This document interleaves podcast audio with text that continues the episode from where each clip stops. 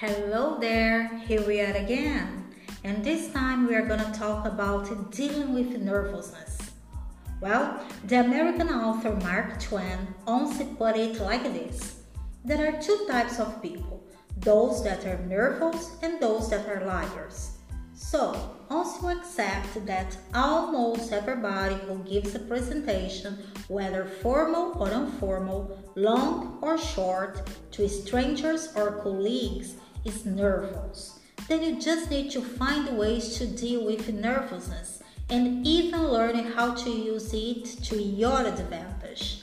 So, here are some tips, okay?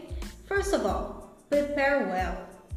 Failing to prepare is preparing to fail. Preparation is the key to a successful presentation.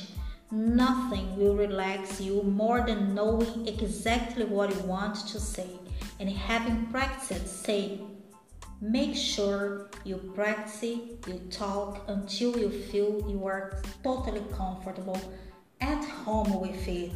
Then you can concentrate on other things. Learning to relax, this is very important. Doing stretching or breathing exercise before you talk can help you reduce nervousness. One example before your presentation, sit comfortably with your back straight, breathe in slowly, hold your breath for about 5 seconds, then slowly exhale. You can relax your facial muscles by opening your eyes and mouth wide, then closing them tightly. Check out the room. Make yourself familiar with the place where you will be speaking.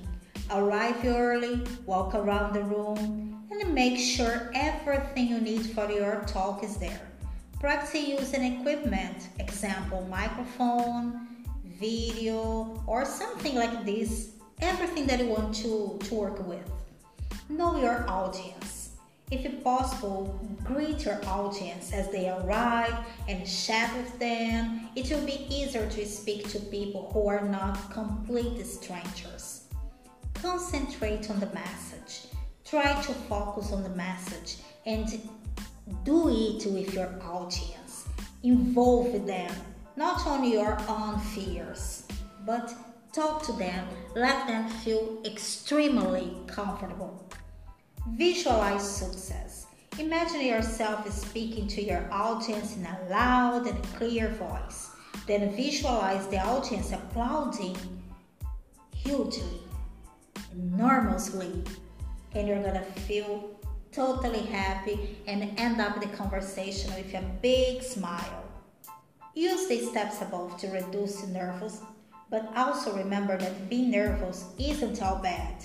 Many experienced presenters say that you can also use your nervous to give you that extra energy that you need to give a good performance. That's the tip of today.